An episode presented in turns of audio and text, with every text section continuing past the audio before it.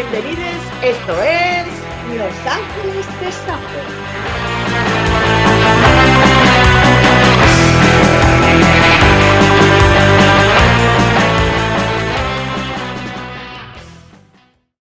Hola, hola a todas y a todos. Eh, estos son Los Ángeles de Safo y hoy tenemos a unas invitadas especiales que son Cristina y Uge. Eh, son personas muy, muy importantes en, en, el tema de las federaciones y el tema de, del colectivo LGTBI Plus en, en España. Y, y, bueno, y hoy vamos a hacerle unas preguntas y, y sobre todo vamos a ser un poco más gachas en este sentido. que estamos muy agradecidas de que eh, estén ambas aquí porque eh, son referentes.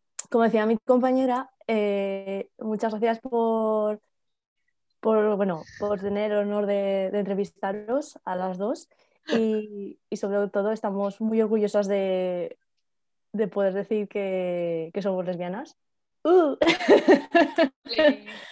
ella. Y, y nada, pues vamos a hacer un par de preguntas eh, acerca de, bueno, de lo que es el activismo para vosotras y, y, de, bueno, y de vuestra trayectoria. Vale, entonces, eh, la primera pregunta es, eh, bueno, ¿qué ha sido lo que os animó al activismo?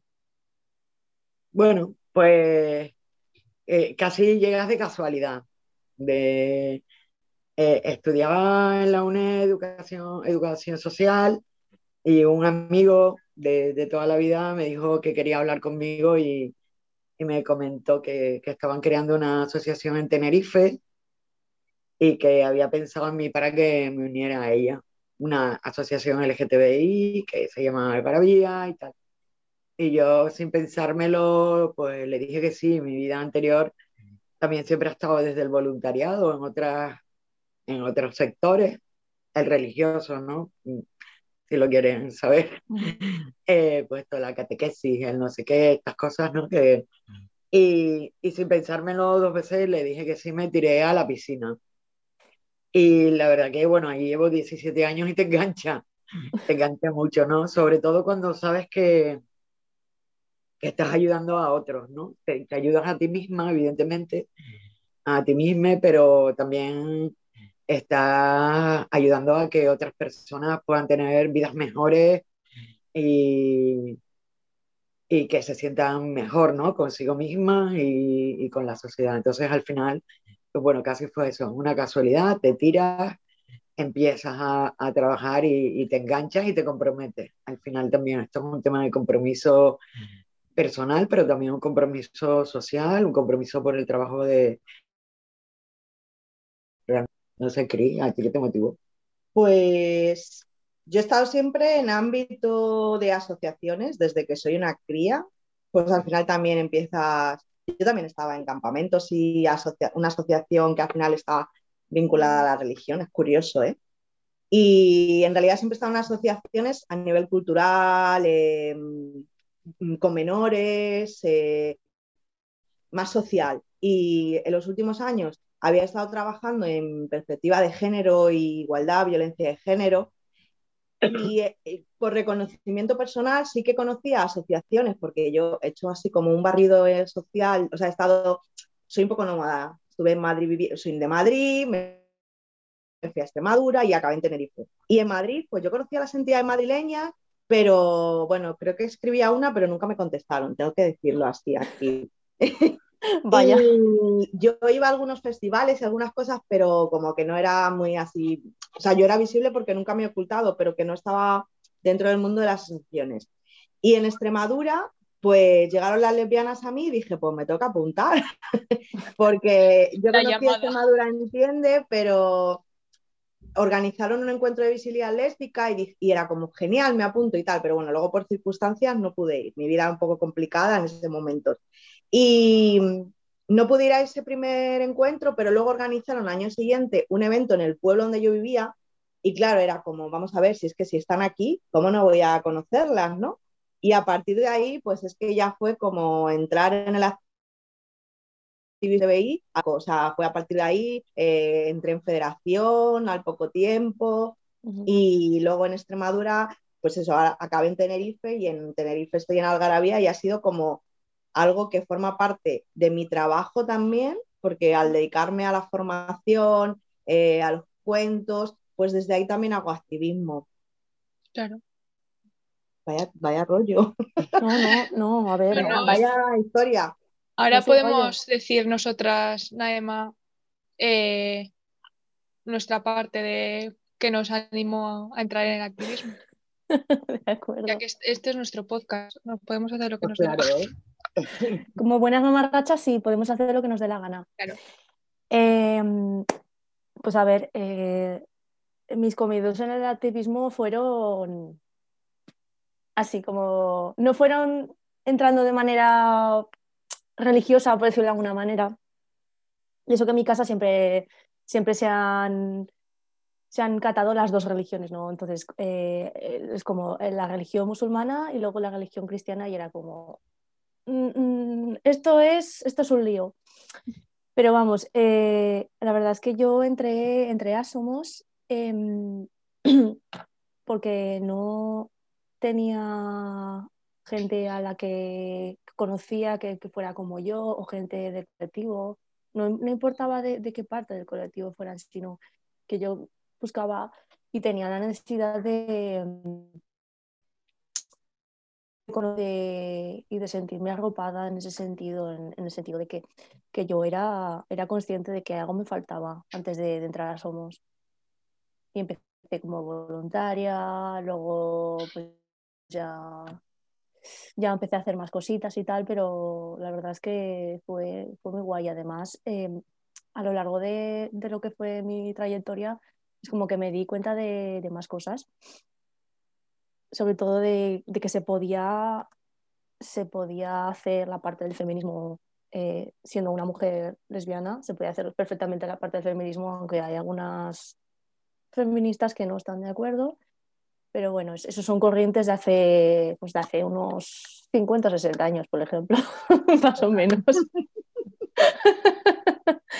Pero la verdad es que para mí fue importante porque sí que me, me dio pie a, a reconocer que, que yo era lesbiana y, y que tenía también una, una parte de mujer racializada que tenía ahí en, en un doble trasfondo, ¿no? Lo tenía ahí aparcado y era como, me apetecía reivindicar eso desde el principio. Y eso es, y eso ha sido mi, mi trayectoria. Esas, o sea, esos fueron los comienzos y ahora, pues bueno, ahora son otro tipo de cosas, sí que, sí que cuando entras en este tipo de cosas, eh, al fin y al cabo haces una retrospección, una, no, retrospección, introspección, bueno, eh, haces ese tipo de trabajos internos y la verdad es que sienta muy bien el, el darte cuenta de que, de que puedes ayudar, de que lo que, lo que ha dicho Uge, ¿no? que, puedes ayudar, puedes aportar a, la comunidad algo más o menos estoy, estoy diciendo, ¿vale? Y, y me parece muy valioso y muy, muy, muy bonito. Esa es mi aportación, la verdad. Bueno, pues yo fue un poco mm, también de casualidad, porque yo soy de Soria y me tuve que ir para hacer algo con mi vida. Tuve una novia en Soria. Pues chica, yo no ligo ni pa' Dios. y, y bueno, me fui a Huesca a estudiar y ahí conocí a Celia, la otra integrante de, de Ángeles de Safo, el cual tiene un amigo que estaba en Somos y así hablando me dice, oye, pues voy a, estar, voy a ir a una reunión de, un, eh, de una asociación y tal, y digo, yo voy también. Me, me autoinvité. Yo voy. Me, da igual que tú lo quieras, yo voy. Me perdí pa- para ir, fue un Cristo porque yo no, con- no- no conocía Zaragoza. Eh, y llegué, pues fui, iba de vez en cuando, ayudaba en lo que podía como voluntaria. Ya al- ir empezando a, a ir haciendo más cosas y a ir organizando más cosas, pues empecé a, hacer- a ser socia, ayudando al secretario y aquí estoy, organizando un podcast. Qué guay. Bueno, eh, para seguir con la ronda de preguntas, mm, tenemos una pregunta para vosotras, que es la siguiente. Eh, ¿Os arrepentís o cambiaríais algo de vuestro recorrido en el activismo? A ver, arrepentirme de estar, no. Cambiar cosas, bueno, yo creo que se cometen errores, evidentemente, pues cuando empiezas, por la inexperiencia, porque te, metes en un mundo que, eh, donde, sobre todo, o en mi caso, pues llegas a, hacer incidencia política, ¿no? Y, y tienes a veces que, tratar con, con, las instituciones, con políticos y tal, y, y, vas aprendiendo sobre la marcha, ¿no? Y a veces eh, ensayo-error, ¿no? Pero yo, yo creo que no, que más o menos todo ha salido hasta ahora más o menos bien en lo que he hecho y no me arrepiento. Yo quizás eh, lo, sí, que, sí que es agotador, o sea, llega un, o sea, el problema del activismo realmente es, eh, es que le dedicas tu vida. O sea, tienes tu trabajo, yo, yo, yo ocurro en otro espacio eh, y luego todo el resto del día y de, y, y, de mis días libres y vacaciones es de, y así que me arrepiento a veces de no sacar espacio pues, para estar con Chris, ¿no? porque ahora estamos en una época además muy, muy convulsa, muy de estar en, en, todos los espacios, de intentar sacar una ley integral trans. Y, y eso me está quitando mucho tiempo, entonces pues si acaso me puedo arrepentir algo de, de, de, de no poderle dedicar todo el tiempo que, igual necesitamos. Pero también es verdad que vivimos juntos, o sea que nos vemos todos los días, estamos aquí todos los días. Y bueno, para el ocio quizás te quitas, ¿no? Pero, pero bueno, al final llegará un momento que, que, que puedas descansar e irte de vacaciones con calma, con tranquilidad, sin preocupaciones, ¿no? Porque es que las vidas importan, ¿no? Y yo no me puedo ir y descansar, a descansar una semana sin pensar en que hay otras personas que están ahí pasándolo mal, ¿no? y, y, bueno, errores, errores, pues habré cometido miles seguramente, pero, pero bueno, ahí están, ¿no? Y tiempo para, para remediar o tiempo para, para, crecer siempre hay, ¿no? De los errores se aprende. Yo siempre hablo desde ahí, ¿no? Pero que lo juzguen otros también, yo no puedo ser objetivo. Errores ha habido, estoy convencida, no me arrepiento de mi trayectoria activista en, ningún momento. Creo que todo se ha hecho, o todo lo que he hecho lo he hecho con, ganas y de buena fe, pero si ha habido errores, pues ahí están y se habrán corregido o no, y, pero, pero no sé. Yo lo que hago es que crezco. Cuando veo que he cometido un error, crezco y me lo apunto para no volver a hacerlo, ¿no? Pero arrepentirme, creo que dar el paso fue una decisión acertada, ser visible ha sido una, una, decisión acertada y dedicar mi vida y mucho de mi economía al activismo también ha sido una decisión acertada. Pues yo, yo opino un poco lo mismo, o sea, siempre he pensado que de los errores se aprende, mm, tengo que reconocer, igual suena un poco prepotente, que no me arrepiento de nada, a veces igual de no saber cómo llegar a todo el mundo, quiero decir, yo, o sea, de hecho, la, situación actual que estoy viendo es bastante complicada, eh, además con referencia al activismo, intentando salvar un proyecto muy importante y, es como esa sensación de yo tengo la razón y ahí creo que igual me puedo equivocar porque una persona nunca tiene la razón, y, pero lo hacemos desde dentro, ¿no? Entonces, tú haces lo que puedes, como puedes y con lo que tienes. Y eso creo que es lo que nos hace avanzar. Me hubiera gustado empezar antes, quizá, pero por ser, por llegar a la gente, a otras lesbianas, a otras mujeres como yo, pero bueno, es que estaba en otros ámbitos, entonces tampoco me arrepiento de, no haber estado. cuando eh, tocaba. Claro, mm. es cuando toca y además también creo que hay que respetarse los tiempos. Eh, a veces no podemos, no llegamos. Eh, yo espero no tener que arrepentirme de no estar, pero es complicado. Entonces, Claro. Yo creo que va un poco por ahí, ¿no? pues arrepentirte, cometer errores, pues seguro, o sea, un montón.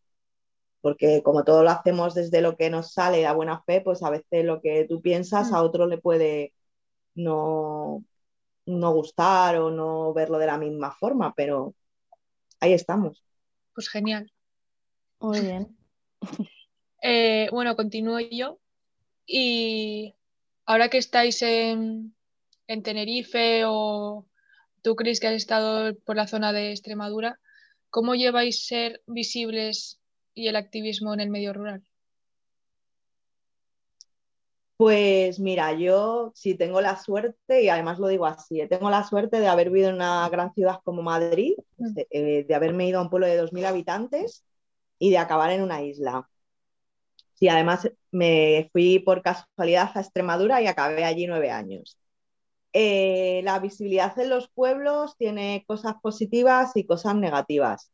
Eh, yo viví aquella realidad de total libertad, pero mejor dentro de tu casa. Eh, entonces, eso es duro. Lo que pasa es que creo que con los avances que hicimos varias personas ahora están haciendo cosas muy importantes en este pueblo.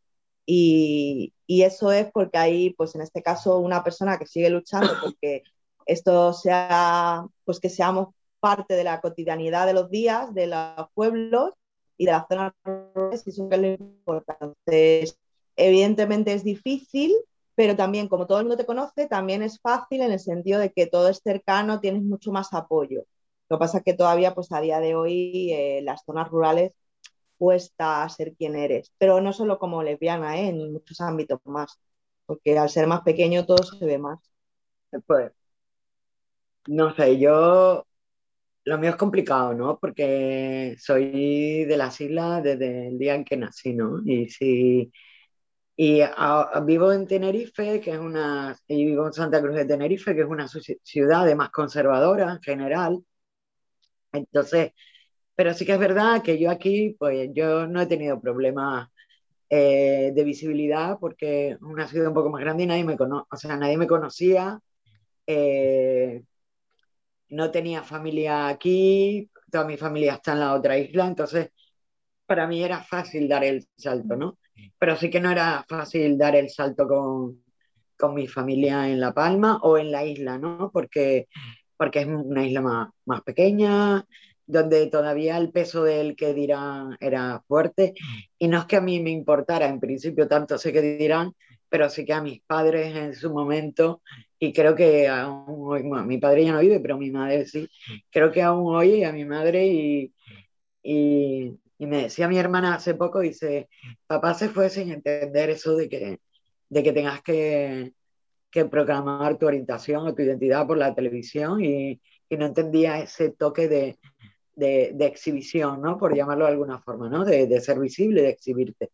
Y mi madre yo creo que tiene momentos en que, eh, en que no, todavía no lo asimila y tampoco entiende el por qué te tienes que exponer, ¿no?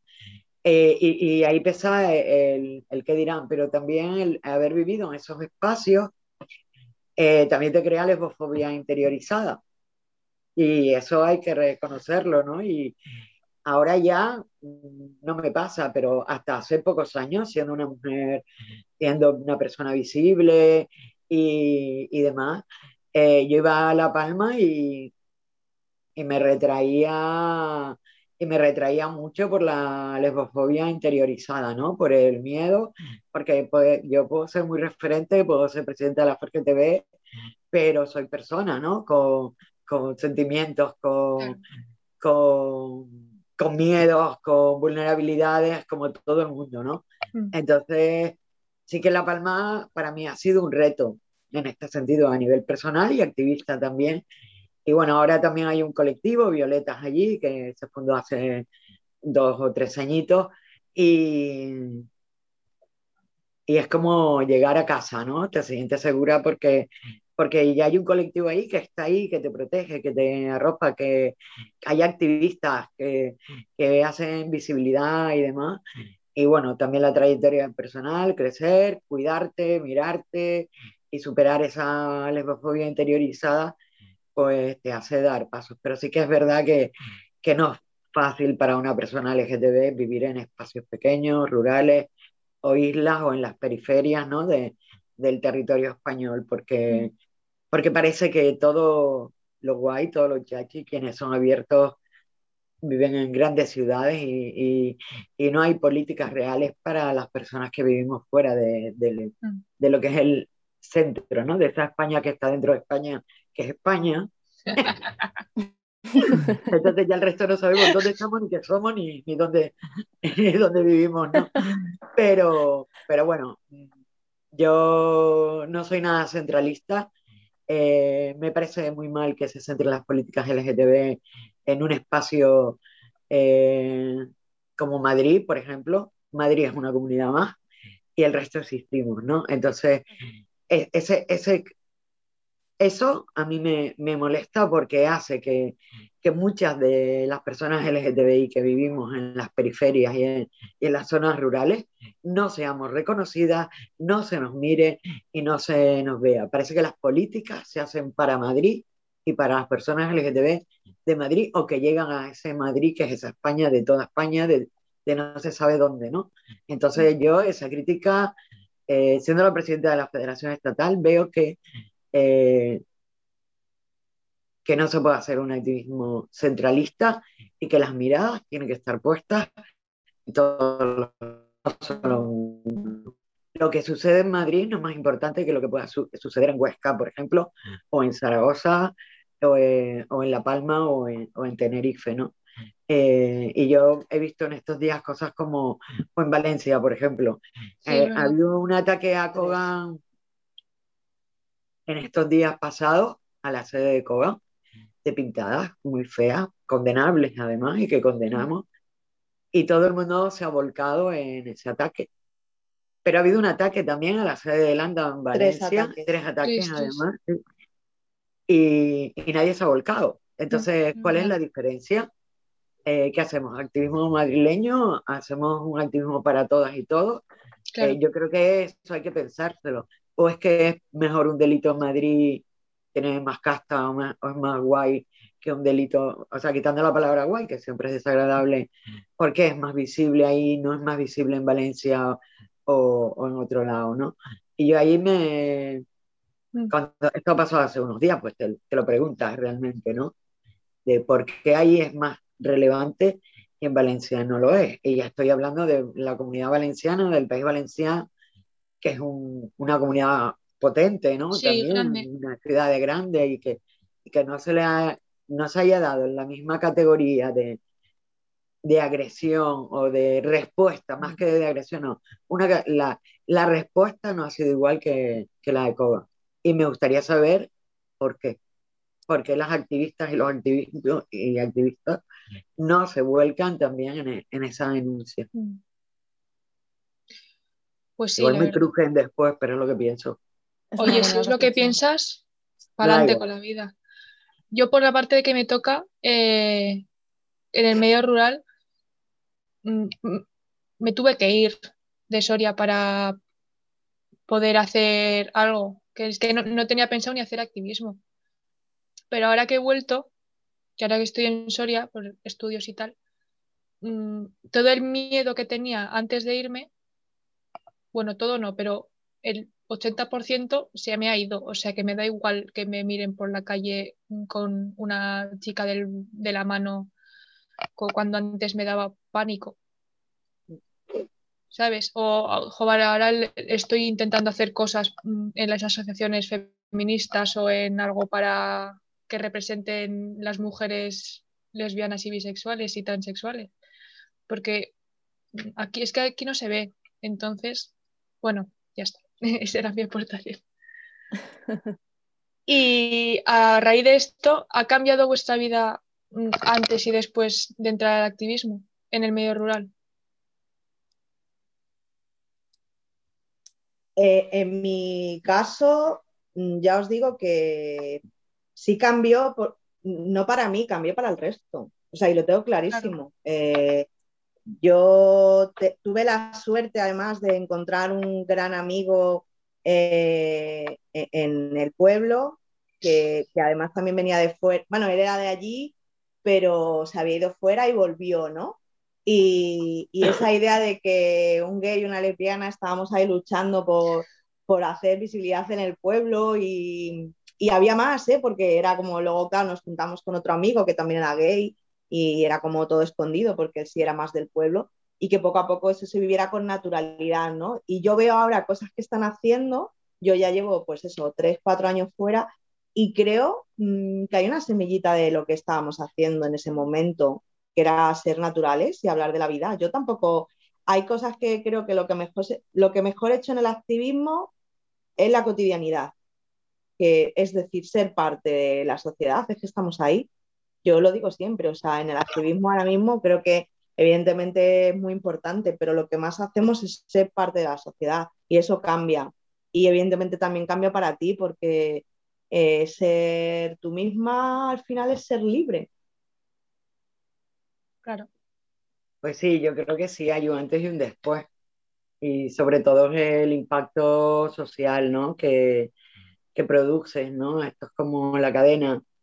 Y no solo UGE o no solo CRIO, no solo nosotras, sino eh, la comunidad y el colectivo que está ahí siendo visible, al final impacta en la sociedad y rompe, y rompe con muchos estereotipos, no todos, por cierto, y, y vamos muy lentos en ese sentido, pero porque los cambios sociales y sobre todo de los que tienen que ver y con esa sociedad heteropatriarcal y demás, eh, son, son complejos de cambiar, ¿no? Las ideas, o sea, la forma de, vivi de vivir es compleja, pero yo creo que sí, que, que, el impacto se hace y hay un antes y un después para, para mejor, ¿no? Así que creo que lo hemos cambiado, creo que el aportar cambia, cambia realidades, cambia situaciones y cambia sociedades, ¿no? Nos queda mucho camino por avanzar, pero estamos en ello. Y ahora además que la reflexión también la quiero hacer, ¿no? De, hemos estado unos años, yo creo que viviendo después de la aprobación del matrimonio igualitario, yo que estaba ahí con el Tribunal Constitucional hasta que ya eh, deliberó a favor y demás, eh, hemos vivido unos años de, de cierta tranquilidad, entre comillas, no de, de, consecución de derechos, pero sí de cierta tranquilidad, de hacernos más visibles, de, de pavonear nuestra pluma por toda España de una manera más eh, sin miedos y, y, realmente como hemos tenido un espacio de bonanza. No sé si se entiende la palabra bonanza, como aquí el mar en, en las épocas de, de, septiembre, octubre, es tan bonanza, que es un mar tranquilo, que parece un plato que no hay olas, ¿no? Sí, hemos sí estado se entiende, ahí. Sí. Pero entramos en... sí se entiende. Entramos en, estamos entrando o llevamos entrando ya en, un tiempo en que esa tranquilidad, esa bonanza no existe.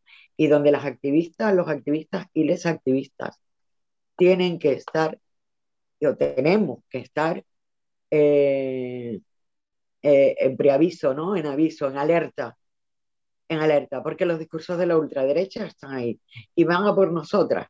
Parece que solo van a por las personas trans, no. Pero cuidado, no, no, nos dejemos engañar. Van a por todas nosotras, van a por las lesbianas, por las bisexuales, por los gays también, ¿eh? Porque el colectivo gay no es ese que imaginario que vemos en la televisión, chicos, tíos buenos, grandes, altos, fuertes, eh, con tatus monos y estupendas y fantásticas. Ese no es el colectivo gay. El colectivo gay también es un colectivo que, que sufre y aunque viven desde cierto privilegio y sexual, eh, algunos, porque otros son trans gays, eh, no tiene, no, están siendo amenazados también y amenazadas, ¿no? Entonces, ahora estamos en un momento, yo creo que crucial para, para defender y para seguir conquistando nuestros derechos. ¿eh? Y cuando hablo de nuestros es el de todas, todos y todes, porque están siendo amenazados. Y cuidado con ese centralismo de Madrid que, que, que criticaba antes, pero estamos en una época de, de, elecciones autonómicas que parece que son generales. Y lo que ocurre en Madrid yo creo que nos va a afectar a, al resto de la ciudadanía de cualquier territorio de España, de España más, porque se les ha dado esa, esa trascendencia que, que, creo que no, no, debería ser. Pero cuidado con los discursos de la ultraderecha, sabemos y tenemos identificadas quiénes son la ultraderecha y sabemos quiénes desde la izquierda a veces eh, realizan esos discursos. ¿Vale? Entonces, Eh, impacto, hay impacto, pero yo quiero también llevarme, y hay cambios sociales, ha habido cambios sociales, pero no quiero dejar de recordar el momento actual en el que vivimos y en el que muchas de las cosas en las que hemos avanzado pueden retroceder. Tenemos el PIN parental en Murcia, es que cuidado con Murcia, que es el espejo de lo que nos puede pasar eh, al, al resto, ¿no? Entonces, ahora más que nunca, creo que el colectivo LGTBI tiene que estar unida tiene que estar alerta y tiene que parar esos discursos de odio, desde el activismo, como lo sabemos hacer además. Y no sé, ese quizás sea mi mensaje hoy, ¿eh? que es algo que me preocupa, me preocupa mucho. Totalmente de acuerdo. Y eh, ahora, mm, cambiando totalmente de tema, Eh, ya que en el podcast lo hemos comentado antes, eh, hacemos review de contenido cultural sáfico, eh, ¿qué peli, serie, libro o contenido en general nos podéis recomendar? Oh, pues ya hemos visto, bueno, hemos visto una serie hace, que acabamos hace un par de semanas que nos ha gustado mogollón. Se llama The, The Voltaire. The Voltaire está en Netflix, eh, tiene cuatro temporadas y nos ha gustado mucho porque eh, empezamos a verla como algo así entretenido, que no nos... No, de estas de mediodía para echarte la siesta mientras y al final es una serie con mucho contenido feminista, eh, contenido lésbico o LGTB, pero lésbico tiene bastante historia, veo que hay. Muy sáfico, más, muy sáfico. Bueno, muy sáfico. y, y, además las imágenes sexuales eh, son muy buenas, ¿eh? no son las típicas de solo te acaricio y te, y te corre, lo puedo decir así. Tiene un poquito más de. de... Extraño. Sí, tiene un poquito más. Y Yo pensaba que las mujeres no mm, follábamos mm, así y fundido a negro. Eso es morirnos. Siempre, siempre, siempre digo eso. Morirnos Como serie entretenida que toca muchos temas de feminismo, también lésbicos o LGTB, eh, toca la violencia de género también, toca el acoso. A mí me entretuvo mucho y, y me gustó, ¿no? Que suene así tal. Leer, leer, últimamente eh, no he leído mucho porque no me da la vida para sentarme a leer y prefiero algo más que, que tal, pero bueno, podría recomendar el cómic de Cintia, que es de mm. una mujer trans, que, que es un cómic italiano, pero que ha sido editado en España con aportaciones de, de Felge TV. Y no sé, Cris. Eh, pues mira, mm, aparte de la serie esta que me flipó, recomendaría también en cuanto a literatura, evidentemente, todo lo que escriba Mila Martínez para mí es maravilloso. Eh, recuerdo Chris and Chris, que no me preguntéis de qué autora es, pero fue como, evidentemente creo que cambió, o al menos en una generación nos cambió la vida porque fue como el reflejo de, novela eh, lésbica. Em, y, creo eso, para mí la literatura ha sido, es que cualquiera, os diría un montón. Mm, y luego, pues en pelis, me acuerdo de una que no me acuerdo del título porque es que soy un poco mala, la de los peces. Ah, era algo así como. No me acuerdo cómo es, cómo es, el título, que refleja varias realidades y entre ellas la lésbica y, estaba muy guay. Tengo que buscar el título para deciroslo y que lo saquéis. Sí, sí, lo ponemos. Y luego en cómic me mola mucho pues que cada vez más hay un montón de referentes tanto en cómics como ilustración, que están haciendo visibilidad. Entonces, en eso estoy flipando. O sea, soy una adicta a la ilustración y creo que cada vez más hay gente ahí haciendo cosas muy buenas. Eh. ¿Y por qué no hablas de Batwoman? Y luego Batwoman. Batwoman ya no me gusta. Estoy un poco sangrienta últimamente. Gracias. Bueno, pero esas heroínas lésbicas son fantásticas. Aunque luego la serie vaya decayendo, pero oh, Batwoman. Wonder Woman ahí, que están ahí. Con el lazo de la verdad, ¿verdad? Pero embrujada. Fíjate, para mí. ¿eh? Y luego hay embrujadas, personajes. Embrujadas también tiene un punto eh, que, vemos fricadas, vamos al máximo. Pero Brujas también tiene un punto. El otro día había un capítulo en la última temporada sobre el tema trans. Eh, además de que hay una que es lesbiana, es lesbiana, ¿verdad? Sí.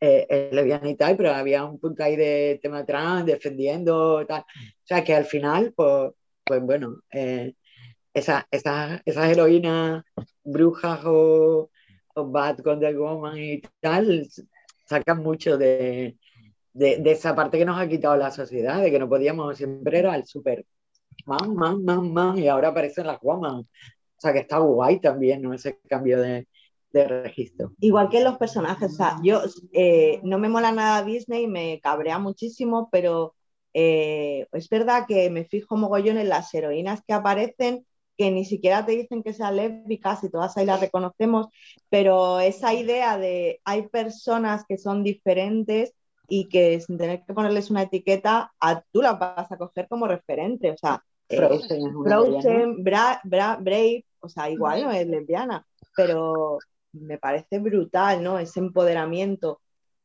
Y ya te digo, yo es que me veo todo lo que cae en mis manos, que pueda parecer una lesbiana, pero es que